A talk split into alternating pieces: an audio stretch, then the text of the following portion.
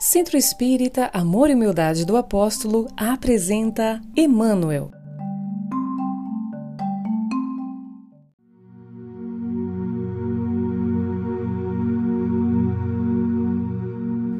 A tarefa dos guias espirituais.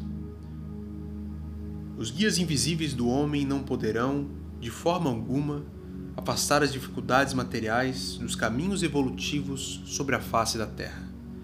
O espaço está cheio de incógnitas para todos os espíritos. Se os encarnados sentem a existência de fluidos imponderáveis que ainda não podem compreender, os desencarnados estão marchando igualmente para a descoberta de outros segredos divinos que lhes preocupam a mente. Quando falamos, portanto, da influência do Evangelho nas grandes questões sociológicas da atualidade, apontamos às criaturas o corpo de leis pelas quais devem nortear as suas vidas no planeta. O chefe de determinados serviços recebe regulamentos necessários dos seus superiores que ele deverá pôr em prática na administração. Nossas atividades são de colaborar com os nossos irmãos no domínio do conhecimento desses códigos de justiça e de amor, a cuja base viverá a legislação do futuro. Os espíritos não voltariam à Terra apenas para dizerem aos seus companheiros das beatitudes eternas nos planos divinos da imensidade.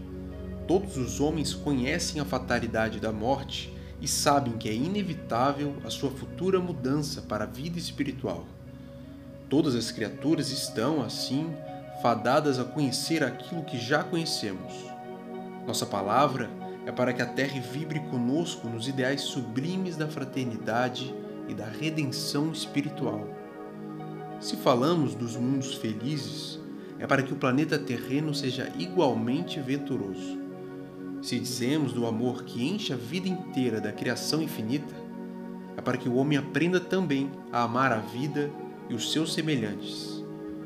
Se discorremos acerca das condições aperfeiçoadas da existência em planos redimidos do universo, é para que a Terra ponha em prática essas mesmas condições.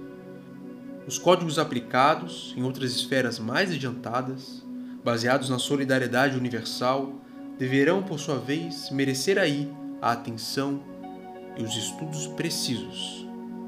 O orbe terreno não está alheio ao concerto universal de todos os sóis e de todas as esferas que povoam o limitado.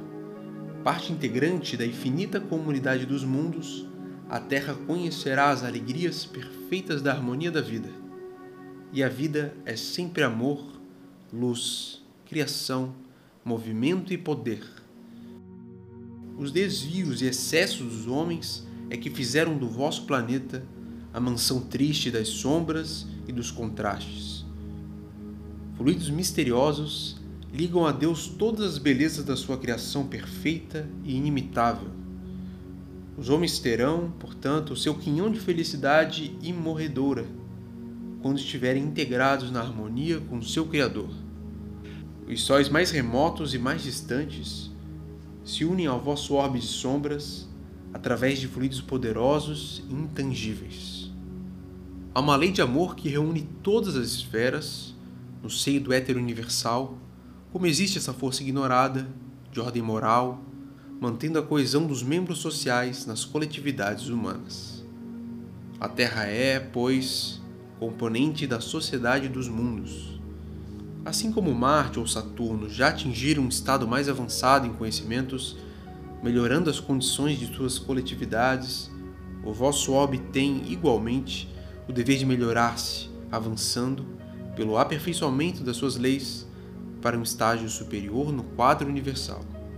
Os homens, portanto, não devem permanecer embevecidos diante de nossas descrições o essencial é meter as mãos às obras, aperfeiçoando, cada qual, o seu próprio coração primeiramente, afinando-o com a lição de humildade e de amor do Evangelho, transformando em seguida os seus lares, as suas cidades, os seus países, a fim de que tudo na terra respire a mesma felicidade e a mesma beleza dos orbes elevados, conforme as nossas narrativas do infinito. Emmanuel